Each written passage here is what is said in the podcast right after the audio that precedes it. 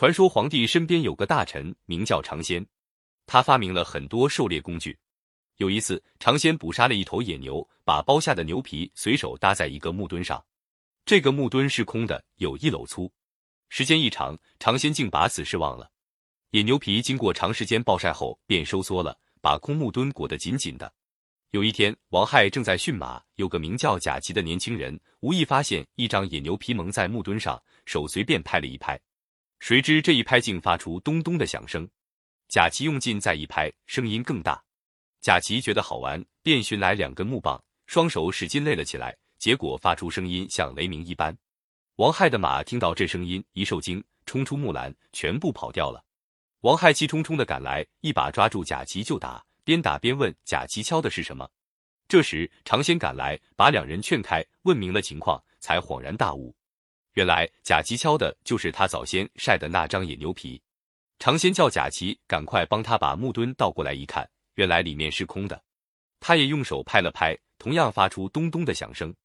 常先又找来一张大鹿皮，把木墩的另一头也蒙住，再用木棒一敲，响声比原来更大更好听。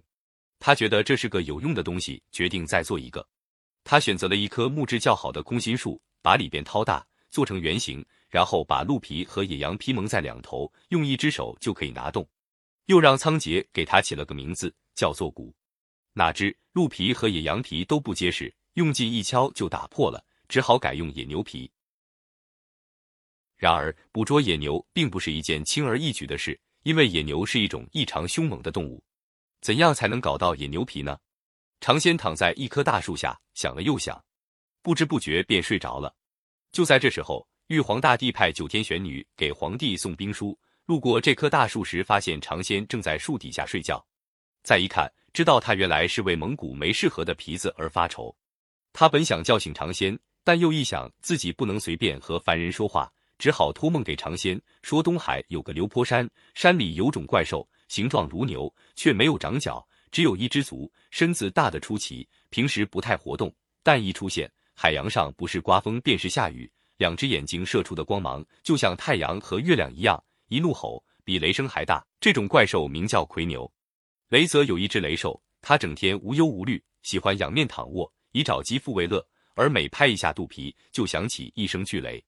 九天玄女还说，用魁牛皮蒙鼓，用雷兽的鼓作为鼓槌，一敲起来，地动山摇，威力无穷。